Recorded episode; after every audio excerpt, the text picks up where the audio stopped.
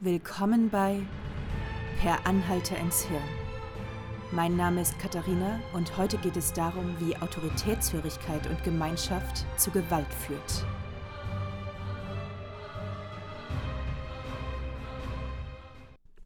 Wir schreiben das Jahr 1967. Ron Jones ist 26, ein junger Geschichtslehrer an der Cubberley High School in Kalifornien. Seine SchülerInnen sind jung, ZehntklässlerInnen, die meisten etwa 15 Jahre alt, Teenager. Und sie wachsen in einer Zeit auf, in der gute Noten bedeuten, ans College gehen zu dürfen und schlechte Noten in den Vietnamkrieg eingezogen zu werden. Ron Jones ist ein moderner Lehrer. Seine SchülerInnen dürfen ihn mit dem Vornamen anreden und er gestaltet den Unterricht von Woche zu Woche anders. Mal holt er Interviewpartner in den Unterricht, einen Kommunisten, einen Vertreter der lokalen Neonazi-Zelle, dann wieder werden die Tische zur Seite geschoben und mit Impro-Theater der Unterricht erfahrbar gemacht. Als im Geschichtsunterricht das Dritte Reich besprochen wird, entscheidet sich Ron Jones für ein folgenschweres Experiment. Tag 1 als die SchülerInnen an diesem Morgen den Klassenraum C3 betreten, sind die Tische, anders als sonst oft, in sauberen Reihen angeordnet. Ron Jones weist die SchülerInnen an, von nun an im Unterricht gerade zu sitzen. Die Hände hinter dem Rücken verschränkt, die Füße parallel auf dem Boden. Diese Haltung fördert einen guten Atem und die Konzentration, so erklärt der Lehrer, und die SchülerInnen merken den Effekt sofort. Dann wird geübt, wie aus verschiedenen stehenden Positionen oder beim Laufen durch den Klassenraum möglichst schnell die Position auf den Stühlen eingenommen werden kann. Dann geht es von draußen aus dem Gang ins Klassenzimmer. Anfangs stolpern die Schüler einander über Hände und Füße, doch mit der Zeit geht es immer schneller, bis schließlich die gesamte Klasse in kürzester Zeit in der Lage ist, von draußen im Gang ihre Plätze einzunehmen. Doch als der Lehrer abbrechen will, sagt einer der Schüler Mr. Jones, ich denke, wir können das schneller. Das Ergebnis? Mit einiger Übung gelingt es der Klasse innerhalb von fünf Sekunden von draußen auf dem Gang zu ihren Plätzen zu kommen. Nun führt der Lehrer neue Regeln ein. Die Schüler müssen von nun an aufstehen, wenn sie eine Frage beantworten sollen. Sie dürfen für die Antwort nur drei oder weniger Wörter verwenden und jeder Satz beginnt mit Mr. Jones. Die Sache mit dem Vornamen ist vergessen. Ron Jones ist fasziniert davon, wie diese Methode auf einmal dazu führt, dass sich Fragen und Antworten gleichmäßig im Klassenraum verteilen und nicht mehr Einzelne sich mehr beteiligen als andere. Tag 2 Als Ron Jones an diesem Morgen den Raum betritt, sitzt bereits die gesamte Klasse wie eingeübt auf ihren Stühlen. Ron Jones ist überrascht, entscheidet sich aber mitzumachen. Er nimmt die Kreide in die Hand und schreibt Stärke durch Disziplin an die Tafel die Lektion der letzten Stunde. Dann schreibt er Stärke durch Gemeinschaft darunter. Er lässt die Schülerinnen diese Sätze wie ein Mantra aufsagen in verschiedenen Konstellationen und entscheidet sich dafür, dieser Bewegung einen Namen zu geben. Die dritte Welle. Die dritte Welle, so sagt man, ist die stärkste. Die dritte Welle bringt Veränderung. Auch einen Gruß üben die Schülerinnen ein. Eine gekrümmte Hand, die zur Schulter geführt wird und die eine Welle symbolisieren soll. Tag 3. Weitere Regeln werden aufgestellt. Mr. Jones weist die SchülerInnen an, sich von nun an maximal in Zweiergruppen zu treffen. Im Klassenzimmer, auf dem Pausenhof, sogar zu Hause gilt diese Regel. Mit Außenstehenden soll möglichst gar nicht geredet werden. Begegnen sich die Mitglieder in ihrer Freizeit oder in der Schule, sollen sie sich mit dem Wellengruß begrüßen. Auf der Suche nach einem weiteren Thema, einem weiteren Requisit für seinen Unterricht, zieht Ron Jones eine Schublade auf. Zufällig liegt darin ein Stapel Karteikarten. Er nimmt sie und malt auf drei Karten ein rotes X. Er verteilt die Karten an die Schülerinnen und erklärt, das sind eure Aufgaben. Die meisten Karten werden leer sein, doch auf dreien ist ein rotes X. Ihr seid die Informantinnen. Hält sich jemand nicht an unsere Regeln oder grüßt nicht mit dem Wellengruß, dann möchte ich, dass ihr die Namen zu mir tragt. An diesem Punkt ist für die Schülerinnen die Versammlungsfreiheit, die Informationsfreiheit und die Redefreiheit bereits stark eingeschränkt. Ein junges Mädchen traut sich, meldet sich und sagt Mr. Jones, warum dürfen wir nicht sagen, was wir denken über die dritte Welle? Doch die Antwort lautet Du in die Bibliothek für das restliche Semester. Sherry verlässt den Raum und ein unbestimmtes Gefühl von Verlust und Einsamkeit überkommt sie. Während sie auf Drängen der Bibliothekarin erzählt, was da gerade passiert ist und warum sie sich mitten in der Schulzeit in der Bibliothek aufhält, verteilt Mr. Jones Aufgaben an seine SchülerInnen. Manche sollen Banner malen mit dem Symbol der dritten Welle. Andere spielen die Security und sorgen dafür, dass nur noch Mitglieder der dritten Welle die Klassenzimmer betreten. SchülerInnen, die damals an der dritten Welle beteiligt waren, beschreiben es heute so. Wir hatten Slogans, wir hatten Regeln, wir hatten eine Richtung und wir hatten eine Geheimpolizei, die die Regeln durchsetzt. Es verschwanden Menschen, aber es wurde nicht darüber geredet. Und noch am selben Nachmittag entschied ein stiller Schüler, der sonst immer eher am Rand war, von nun an Mr. Jones überall hinzufolgen. Sogar in das Lehrerzimmer. Als ihm dort gesagt wurde, das hier ist das Lehrerzimmer, du bist ein Schüler, du hast hier nichts zu suchen, antwortete er mit Ich bin kein Schüler. Ich bin Mr. Jones Bodyguard. Sherry arbeitete den ganzen Nachmittag mit Hilfe ihrer Eltern an Plakaten, die vor den Auswirkungen der dritten Welle warnen sollten. Sie unterschrieb die Plakate mit The Breakers, die Brecher, die Wellenbrecher. Da es in Kalifornien sehr heiß sind, sind die meisten Schulgänge an der Cubberley High School außen. Keine Türen, keine Fenster, einfach überdachte Gänge. Sie klebt alles voll, was sie finden kann. Als sie am nächsten Morgen die Schule betritt, sind die Plakate fort. Tag 4 als Ron Jones an diesem Morgen die Schule betritt, grüßt ihn eine Kaskade aus Wellengrüßen. Überall, wo er langläuft, begleitet von seinem Bodyguard, reißt man die Arme in die Höhe. Selbst der Schulleiter macht mit, begeistert von der Disziplin, die auf einmal in seinen Hallen herrscht. Auf den Gängen verbreiten sich Gerüchte. Jemand ist in das Hauptquartier der dritten Welle eingebrochen, Klassenzimmer C3. Überall sind Plakate, auf allen Tischen, an allen Wänden, die vor der dritten Welle warnen wollen. Die Plakate werden heruntergerissen und so schnell wie möglich beiseite geschafft. Niemand kann vorhersagen, was die Mitglieder der dritten Welle tun würden, wenn sich herausstellt, wer dafür verantwortlich ist. Als Mr. Jones das Klassenzimmer betritt, zieht er die Vorhänge vor und macht das Licht aus. Die Schülerinnen stehen. Mehr und mehr Schülerinnen der Cubberley High School haben sich der Bewegung angeschlossen. Das Klassenzimmer platzt aus allen Nähten. Ron Jones verweist einige SchülerInnen, die sich gegen die Welle geäußert hatten, und einige, die die Sache so ernst nahmen, dass sie zum Spaß Morde nachgespielt hatten, aus dem Klassenzimmer. Dann hält er eine Rede. Stärke durch Disziplin. Stärke durch Gemeinschaft. Stärke durch Handlung. Das ist unser Motto. Das Motto der dritten Welle. Das hier ist kein Spiel. Hier geht es um mehr als um diese Klasse. In ganz US-Amerika stehen jetzt gerade Lehrkräfte vor ihren Klassen und erklären, was ich euch jetzt erklären werde. Zusammen werden wir eine neue, eine dritte politische Partei bilden. Ihr seid diejenigen, die geblieben sind, die sich als würdig erwiesen haben. Ihr seid auserwählt und mit euch Schülerinnen von 1025 anderen Schulen. San Francisco, Chicago, Philadelphia, New York, in ganz US-Amerika werden morgen Schülerinnen wie ihr eine Ansprache unserer Parteiführung hören. Wir stehen für eine neue Hoffnung, für unsere Nation, für Bürgerrechte. Wir stürzen die Regierung in Washington, die sich nicht für ihr Volk interessiert und die einen sinnlosen Krieg in Vietnam führt. Wir führen unser Land zu neuer Größe. Wir werden die Wirtschaftsmacht, die Militärnation, zu der wir bestimmt sind. Wir werden die Schwäche dieses Landes ausmerzen und als neue, starke Nation wieder auferstehen. Einer der Schüler weist auf eine Zeitung, die ein anderer Schüler mitgebracht hat. Eine große bunte Werbeanzeige ist dort zu sehen. Darauf steht, die dritte Welle wird kommen. Ron Jones nimmt die Zeitung und hält sie hoch. Das ist das Startsignal. Morgen um 12 Uhr versammeln wir uns in Raum 8.1, dem Versammlungsraum. Unser Präsidentschaftskandidat wird zu euch sprechen. Gemeinsam werden wir uns erheben und die Welt verändern. Tag 5 Aus den anfangs etwa 90 Schülerinnen sind über 200 geworden. Und das, obwohl immer wieder Menschen ausgeschlossen wurden, in die Bibliothek verbannt, aus der Gruppe ausgeschlossen. Aus den ursprünglich neun Informantinnen, jeweils drei aus drei Klassen, waren längst Dutzende geworden. Jeder, der sah, wie jemand den Wellengruß verweigerte oder sich kritisch über die Bewegung äußerte, meldete den Namen beim Lehrer.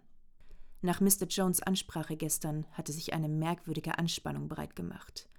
Eine Mischung aus Aufgeregtheit, aus Nervosität und aus Angst.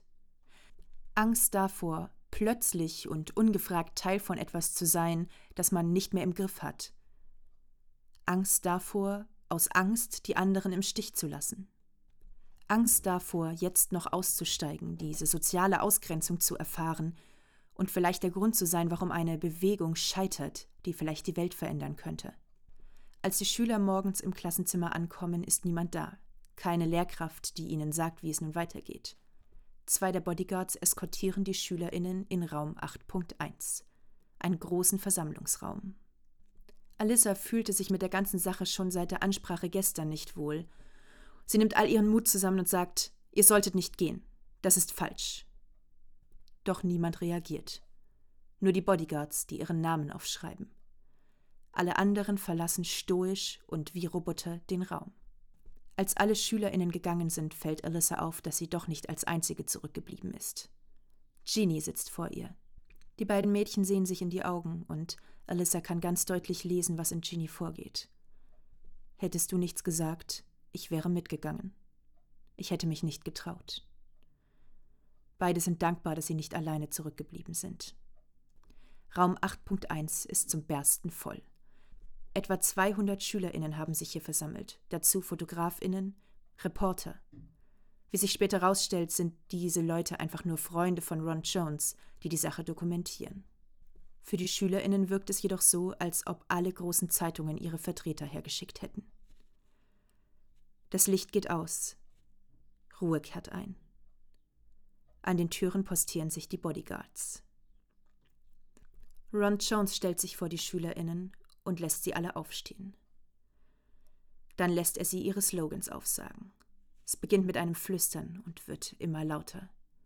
Stärke durch Disziplin, Stärke durch Gemeinschaft, Stärke durch Handlung, Stärke durch Disziplin, Stärke durch Gemeinschaft, Stärke durch Handlung, Stärke durch Disziplin, Stärke durch Gemeinschaft, Stärke durch Handlung. Sie schreien, sie stampfen, ein Tsunami aus Energie erfasst jeden Einzelnen, macht aus dem Individuum einen Teil der Masse. Dann sollen sich die SchülerInnen wieder hinsetzen. Ein etwa 19 Inch großer Bildschirm wird hereingerollt, ein Fernseher. Darauf ist nichts weiter zu sehen als Schnee, weißes Rauschen. Mr. Jones sagt, dass nun jeden Moment die Ansprache kommen müsste. Dann verlässt er den Raum. Nichts passiert. Unter den SchülerInnen macht sich langsam Panik breit. Sie sitzen da, aufrecht, Hände hinter dem Rücken, Füße parallel, eine graue Masse gleichförmiger Menschen und starren auf einen leeren Bildschirm. Aus der Euphorie wird Todesangst. Die Schülerinnen sind sich sicher, sie sind hier eingeschlossen, sie kommen hier nicht mehr raus, das ist falsch, ganz, ganz falsch und irgendetwas läuft gewaltig schief. Panik bricht aus. Die ersten Schülerinnen stürmen auf die Türen zu, zu ihrer Überraschung sind sie offen, sie stürmen hinaus. Dann geht das Licht an. Mr. Jones betritt den Raum. Er geht langsam von hinten nach vorne und eine tödliche Stille macht sich breit. Plötzlich ruft irgendjemand: Es gibt keinen Anführer, nicht wahr? Ron Jones schaltet das weiße Rauschen ab und zeigt Bilder aus dem Dritten Reich. Bilder der Nazizeit. Bilder, wie sie jeder von uns dutzende Male in der Schule gesehen hat. Er setzt sich. Er wirkt ausgelaugt, ausgezehrt, erschüttert.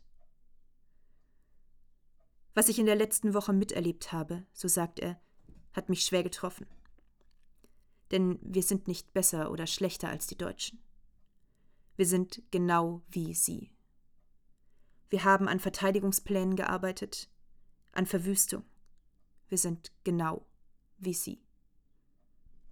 Nachdem die Versammlung sich auflöst und die SchülerInnen zurück in ihre Klassenräume treten, werden auch all diejenigen, die in die Bibliothek verbannt wurden, zurückgeholt. Sherry, das Mädchen, das die Bewegung als eine der ersten verlassen hat, erzählt, wie sie es kaum fassen konnte, als sie den Raum betrat und die SchülerInnen einander in den Armen lagen, weinten, erschüttert waren. Man glaubte Menschen zu sehen, deren Welt gerade endete. Sie beschreibt sie als Trugbilder, als Fata Morgana, zitternde, fahle Bilder, die jeden Moment in sich zusammenfallen könnten. Eine Woche hatte alles verändert. Was ihr da gerade gehört habt, ist die Geschichte der dritten Welle. Ein Schulprojekt, das vollkommen aus dem Ruder lief. Ron Jones, der verantwortliche Lehrer, sagte später selbst, dass er sich so sehr in dieser Machtrolle gefallen hat, dass er von alleine das Experiment wohl kaum abgebrochen hätte. Es war seine Frau, die ihn dazu überreden musste. Steckt also in jedem von uns das Potenzial, zum Mitläufer zu werden, wegzuschauen, wenn furchtbare Verbrechen passieren, im Namen der Demokratie? Stanley Milgram, ein Sozialpsychologe, hat dazu ein spannendes Experiment gemacht. Er bat Menschen aus ganz New Haven in sein Labor und teilte ihnen scheinbar zufällig die Lehrerinnen- oder Schülerinnenrolle zu. Die Schülerinnen wurden in einem Nebenraum an eine grauenhaft aussehende Apparatur angeschlossen, die ein bisschen etwas von einem elektrischen Stuhl hatte. Die Lehrerinnen durften bei der Gelegenheit auch gleich mal testen, wie sich so ein leichter Stromschlag anfühlen würde. Dann wurden sie in ein Nebenzimmer gebracht. Dort stand eine Art Mischpult. Über eine Gegensprechanlage mussten sie jetzt den SchülerInnen Wortlisten vorlesen, jeweils ein Adjektiv und ein Substantiv, die zusammengehörten. Die Coverstory, also das, was den LehrerInnen erzählt wurde, war, dass es sich bei diesem Experiment um ein Lernexperiment zur Steigerung des Gedächtnisses handeln würde. Nachdem also einmal die gesamte Wortliste vorgelesen wurde, wurden nur noch die Substantive vorgelesen und SchülerInnen mussten die Adjektive ergänzen. Machten sie einen Fehler, wurde ein Stromschlag appliziert, der über das Mischpult gesteuert wurde. Es begann mit 15 Volt, die noch relativ harmlos und kaum schmerzhaft sind, und steigerte sich in 15 Volt Schritten bis hoch zu 450 Volt. Das sind potenziell tödliche Stromschläge. Neben den LehrerInnen war noch die Versuchsleitung im Raum. Die Versuchsleitung überwachte das Experiment und gab Anweisungen, wenn die LehrerInnen nicht weitermachen wollten. Was die LehrerInnen nicht wussten, war, dass es in Wahrheit gar keine Stromschläge gab und die SchülerInnen im Nebenzimmer in Wahrheit SchauspielerInnen waren. Die Geräusche, die die SchülerInnen von sich gaben, waren in Wahrheit vorher auf Band aufgezeichnete Geräusche. Bei 75 Volt wurde Grunzen abgespielt, bei 120 Volt waren es Schmerzensschreie. Bei 150 Volt weigerte sich die Schülerin oder der Schüler weiter zum teilzunehmen. Bei 200 Volt markerschütternde Schreie. Bei 300 Volt lehnte die Schülerin oder der Schüler den, die Antwort ab. Und bei 330 Volt und höher hörte man nur noch Stille. Die meisten Versuchspersonen, die ja in der Lehrerinnenrolle waren, begannen irgendwann zu protestieren. Hier hatte die Versuchsleitung vier verschiedene eingeübte Sätze, die ohne drohenden Unterton gesagt wurden. Bitte fahren Sie fort. Das Experiment erfordert, dass Sie weitermachen. Sie müssen unbedingt weitermachen. Sie haben keine Wahl, Sie müssen weitermachen. Schließlich gab es noch den entscheidenden Satz Ich übernehme die volle Verantwortung. Man sollte meinen, dass bei den Schreien, die die Versuchspersonen zu hören bekamen, oder bei der folgenden Stille, wenn man davon ausgehen konnte, dass da drüben etwas entscheidend schiefgelaufen war, sich der Großteil der Versuchspersonen irgendwann weigerte. Das war nicht so. Am Ende applizierten über 60 Prozent der Versuchspersonen Schocks bis 450 Volt, also der höchsten Stufe. Dieser Versuch wurde seitdem mehrfach wiederholt und auch leicht variiert mit dem immer gleichen Ergebnis. Auch Geschlechtereffekte sind nicht erkennbar, also Männer und Frauen applizieren genauso häufig die gleiche Menge Schocks. Warum? Warum gehen die Versuchspersonen nicht einfach? Es kann doch nicht angenehm sein, einem fremden Menschen, der einem nichts getan hat, derartige Schmerzen zuzufügen. Es ist nicht so, als ob eine körperliche Bedrohung durch die Versuchsleitung bestanden hätte. Im Originalversuch erhielten die Probandinnen 4 Dollar und 50 Cent Fahrtkosten, das sind heute umgerechnet etwa 33 Euro und 53 Cent. Sicher ein Betrag, mit dem man eine Menge tun kann, aber doch nicht diese Gewissensbisse wert, oder? In manchen Variationen waren die Versuchspersonen auch nicht allein. Sie waren zusammen mit anderen, angeblichen auch Versuchspersonen, die aber eben auch in Wahrheit eingeweihte SchauspielerInnen waren. Und es stellte sich raus, weigerten sich die zwei anderen, dann weigerte sich meistens auch die Versuchsperson in über 90 Prozent der Fälle weigerten sich die zwei aber nicht, sondern gaben weiter Elektroschocks, dann wurden sogar tendenziell stärkere Elektroschocks verabreicht. Milgram erklärte diese Autoritätshörigkeit mit einem evolutionären Überlebensvorteil. Es hat sich für die menschliche Spezies als vorteilhaft herausgestellt, in Gruppen zusammenzuleben, und besonders wenn diese Gruppen eine strenge Hierarchie haben. So steckt in jedem Menschen ein selbstbestimmter Modus, in dem es um die Befriedigung eigener Bedürfnisse geht, ebenso wie ein systemgebundener Modus, in dem man sich nur als Instrument für die Wünsche anderer sieht, quasi für das große Ganze. Wie es in der Sozialpsychologie sehr oft ist, führt hier nicht eine einzige Theorie zum Ziel, sondern es sind die Bestandteile verschiedener Theorien. Zum Beispiel das Reframing. Sind wir in einer Gruppe, können wir viel leichter die Infos, die wir haben, in einen neuen Rahmen packen.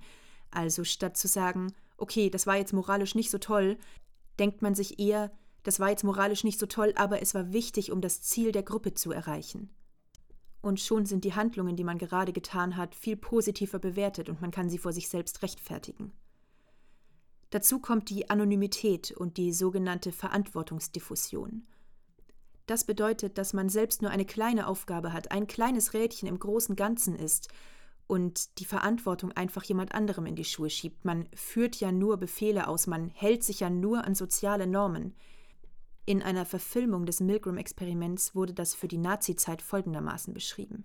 Du bist Polizist, aber du verhaftest ja nur jemanden, du führst ja nur einen Befehl aus. Du bist Lokführer, aber du fährst ja nur einen Zug von A nach B, die Ladung interessiert dich nicht. Du bist Aufseher in einem KZ, aber du führst ja nur deinen Job als Gefängniswärter durch. Die Entscheidungen, die Verurteilungen, die treffen andere. Und du selbst, du kannst ja nicht schuld sein, denn die Entscheidung liegt nicht bei dir. Und so wird die Verantwortung von einer Person zur nächsten weitergereicht und am Ende möchte es niemand gewesen sein, weil jeder das Gefühl hat, er selbst kann ja nicht schuld sein. In einer Gruppensituation sind oft auch die eigenen moralischen Grundsätze viel niedriger salient als die Gruppennormen. Salienz bedeutet kognitiv verfügbar, also ein Gedanke, der naheliegend ist. Erinnert man Menschen kurz vor einer Gruppensituation an die eigenen moralischen Werte, dann ist die Wahrscheinlichkeit viel geringer, dass sie gegen diese Werte verstoßen, weil sie ja kurz vorher daran erinnert wurden und diese Werte damit salient sind. In der Praxis passiert es aber eben nun mal eher selten. Ein weiterer Effekt ist die Gruppengröße und die Gruppenstruktur. Je größer und strukturierter die Gruppe ist, desto klarer ist der eigene Platz in der Hierarchie und desto größer ist die Gewaltbereitschaft der einzelnen Mitglieder. Auch das spricht für die Theorien von Verantwortungsdiffusion und Anonymität, denn je größer die Gruppe ist und je klarer dein Platz ist, desto kleiner ist die Wahrscheinlichkeit, dass ausgerechnet du zur Verantwortung gezogen wirst. Die Salienz eigener moralischer Werte kann man übrigens messen, mit bildgebenden Verfahren, also Verfahren, die die Aktivitäten des Gehirns aufzeichnen. Diese Prozesse finden im medialen präfrontalen Kortex statt. Das ist die Stelle, wenn man sich mit dem Finger in die Mitte der Stirn tippt, da dahinter, da befindet sich der mediale präfrontale Kortex. Der ist zum Beispiel aktiv, wenn man über eigene Werte nachdenkt, aber auch wenn man sich mit anderen vergleicht, zum Beispiel seine Persönlichkeitseigenschaften oder sein Aussehen. Oder wenn man Wörter hört, mit denen man sich identifizieren kann, wie zum Beispiel den eigenen Namen. Eine Gruppe Forscherinnen hat gemessen, inwieweit der mediale präfrontale Kortex aktiv ist, wenn man alleine oder in einer Gruppe Aufgaben löst. Zusätzlich wurde gemessen, inwieweit man sich aggressiver gegenüber Mitgliedern einer Fremdgruppe verhält im Vergleich zu Mitgliedern der Eigengruppe. Und tatsächlich war es so, wie die Forscherinnen vorhergesehen hatten. In der Gruppenbedingung war nicht nur der mediale präfrontale Kortex weniger aktiv, die Probandinnen verhielten sich auch aggressiver gegenüber der Fremdgruppe, außerdem konnten sie sich schlechter an selbstbezogene Wörter erinnern. Die Forschung spricht also dafür, dass an dem Vergleich Hirn ausschalten und der Gruppe hinterherrennen tatsächlich was dran ist. Neben diesen Aktivationsmustern im medialen präfrontalen Kortex, die für die Salienz, also die Aktiviertheit eigener moralischer Werte und der selbstbezogenen Worte stehen, wird nämlich der präfrontale Kortex, also der Lappen des Gehirns, der hinter der Stirn liegt, der ein bisschen größer ist, auch zum Beispiel mit Planung und durchdachtem Handeln assoziiert. Verhält man sich aggressiv gegenüber einer Fremdgruppe, ist wohl auch das ventrale Striatum aktiv. Das ist eine ganz kleine Struktur im Inneren des Gehirns. Dazu muss aber auch noch etwas geforscht werden. Das ventrale Striatum ist auf jeden Fall zum Teil auch das Belohnungszentrum. Dieser Teil ist eventuell auch der Teil des Gehirns, der uns diesen Rausch fühlen lässt, wenn wir zum Beispiel in einem Konzert in der Menge stehen und alle den Text können. Oder wenn nach einem langen Spiel am Ende das entscheidende Tor für die eigene Mannschaft fällt und die ganze Fankurve brüllt. Dann ist in diesen Strukturen nämlich ganz viel Dopamin unterwegs und das ist ein Neurotransmitter, mit dem wir uns einfach so richtig gut fühlen können. Deswegen ist das ventrale Striatum zum Beispiel auch bei prosozialem Verhalten beteiligt. Also wenn wir uns so verhalten, dass wir selbst eigentlich gar keinen Vorteil davon haben, sondern nur jemand anderem helfen. Theoretisch sind wir nämlich alle voneinander abhängig und das ist auch das, womit sich die sogenannte Interdependenztheorie beschäftigt, auf die ich aber in einer späteren Folge nochmal genauer zurückkommen werde. Grob gesagt geht es einfach darum, dass wir Regeln folgen, die am Ende der Gruppe dienen, weil wir wissen, dass wenn wir etwas brauchen, die Gruppe uns dient. Wir helfen also anderen, weil wir wissen, dass sie uns später helfen werden. Interdependenz heißt nämlich sowas wie gegenseitige Abhängigkeit. Und warum genau ist dann das ventrale Striatum auch aktiv, wenn wir anderen schaden? Naja, das liegt daran, dass wir Menschen nun mal Dinge in Schubladen einteilen. Und eine ganz wichtige Schublade ist Eigen gegen Fremdgruppe. Wir bevorzugen immer unsere eigene Gruppe gegenüber einer Fremdgruppe. Wie genau diese Einteilung jetzt auch aussehen mag, das kann auf total albernen Kategorien basieren. In Experimenten war das zum Beispiel schon das Bevorzugen der Bilder von Gustav Klimt versus Paul Klee wenn man den Versuchspersonen sagt, ihr seid euch ähnlich, denn alle in eurer Gruppe fanden die Bilder von Paul Klee schöner als die von Gustav Klimt, das ist die andere Gruppe, schon da kann man erkennen, dass Menschen die eigene Gruppe bevorzugen, selbst wenn sich diese Menschen für Kunst eigentlich überhaupt nicht interessieren. Wenn man jetzt also der Fremdgruppe schadet, hat man das Gefühl, man hat etwas für die eigene Gruppe getan, und das gehört ja auch irgendwie dann zu prosozialem Verhalten. Wir empfinden es also als fair, der anderen Gruppe zu schaden. Wie problematisch bis grausam und furchtbar das sein kann, muss ich, denke ich, hier nicht weiter ausführen. Wir alle haben in der Schule über die Verbrechen des Dritten Reiches gehört und uns damit auseinandergesetzt. Und wir alle wissen, dass so etwas nie wieder passieren darf. Gruppenprozesse sind normal und Gruppen können auch etwas unglaublich Tolles und unglaublich Schönes sein und uns Halt und Sicherheit geben. Aber ab und zu ist es vielleicht ganz gut, mal innezuhalten und sich zu überlegen, was sind eigentlich meine Werte? Was kann ich persönlich vertreten? Wo möchte ich mitmachen? Und ist das, was diese Gruppe gerade entscheidet, wirklich das, was ich unterstützen möchte? Ich glaube, niemand möchte am Ende von sich selbst sagen können, ja, ich bin da einfach nur hinterhergelaufen. Und es ist manchmal unfassbar schwer und es braucht eine Menge Mut zu sagen, stopp, das möchte ich nicht, das kann ich so nicht mittragen. Aber denkt nochmal an Sherry zurück. An das Mädchen, das am dritten Tag schon sagte, das hier kann ich nicht mitmachen. Ich steig aus. Sie hat eine Sicherheit und eine Stärke der Gruppe aufgegeben, um ihrem eigenen moralischen Kompass zu folgen, und ich finde das wahnsinnig beeindruckend. In Milgrams Experiment sind 60 Prozent den Anweisungen der Versuchsleitung bis zum bitteren Ende gefolgt. Das bedeutet aber auch, dass 40 Prozent den Mut hatten, Nein zu sagen. Und 40 Prozent ist doch schon eine ganze Menge. Wenn nur eine andere Person sagt, stopp, ich mache hier nicht mehr mit, dann ist man ja schon nicht mehr alleine. Man ist ja schon zu zweit, eine kleine Gruppe. Also wenn ihr mal in eine solche Situation kommt, welcher Art auch immer, dann traut euch, denn die Wahrscheinlichkeit, dass ihr alleine bleibt, ist ziemlich gering. Eine Gesellschaft, eine Demokratie, eine Gruppe kann nur dann funktionieren, wenn es Menschen gibt, die die Verantwortung übernehmen, wenn es Menschen gibt, die die Dinge in die Hand nehmen. Das heißt aber nicht, dass man diese Menschen nicht hinterfragen darf oder sogar muss. Also einfach Gehirn einschalten, den ganzen Mut zusammennehmen und selbst entscheiden, was ihr mitmachen möchtet. Danke fürs Zuhören und wir sehen uns in der nächsten Folge.